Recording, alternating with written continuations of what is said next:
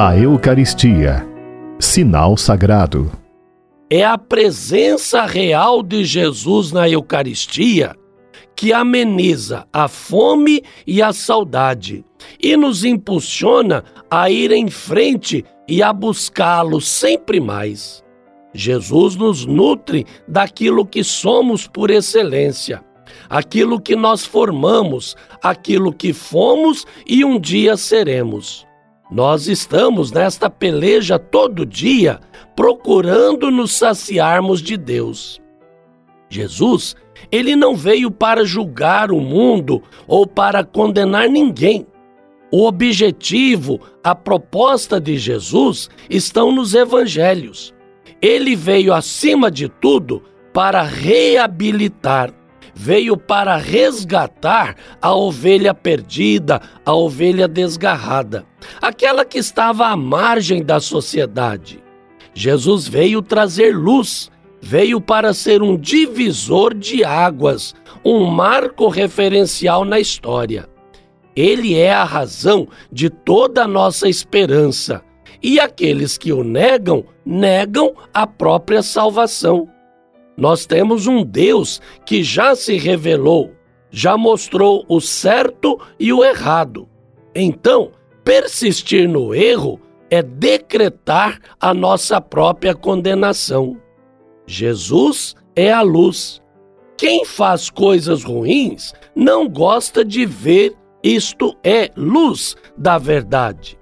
Por isso, quem caminha no mal, quem é mentiroso e desonesto, quem busca o pecado, não quer a luz. Prefere as trevas, as sombras, prefere fazer as coisas na surdina, às escondidas. Jesus nos pede que caminhemos de forma transparente, que nossas ações não deponham contra nós, que a nossa forma de agir seja de acordo com a luz. No dia do Santíssimo Corpo e Sangue de Cristo, que celebraremos amanhã, nós celebramos de maneira tão visível, com muitos gestos e símbolos, o dom da Eucaristia para a Igreja e para o mundo. Sempre também o dom da caridade junto com a oração e o compromisso. A Eucaristia, além de ser celebração do sacrifício de Jesus na cruz, é também memória do evento salvador.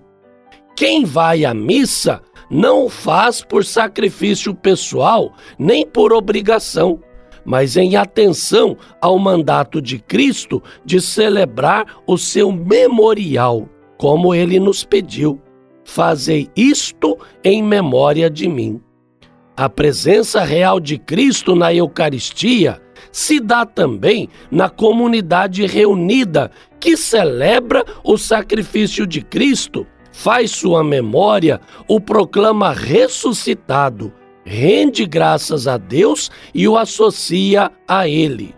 Portanto, jamais podemos separar os sinais sacramentais do corpo e sangue de Jesus da sacramentalidade da comunidade que se reúne. Pois o que se pede durante a prece eucarística é que, comungando desses dons, ela, a comunidade, se torne um corpo eclesial. Hoje eu termino por aqui, mas amanhã eu convido você a estar comigo mais uma vez celebrando a festa de Corpus Christi.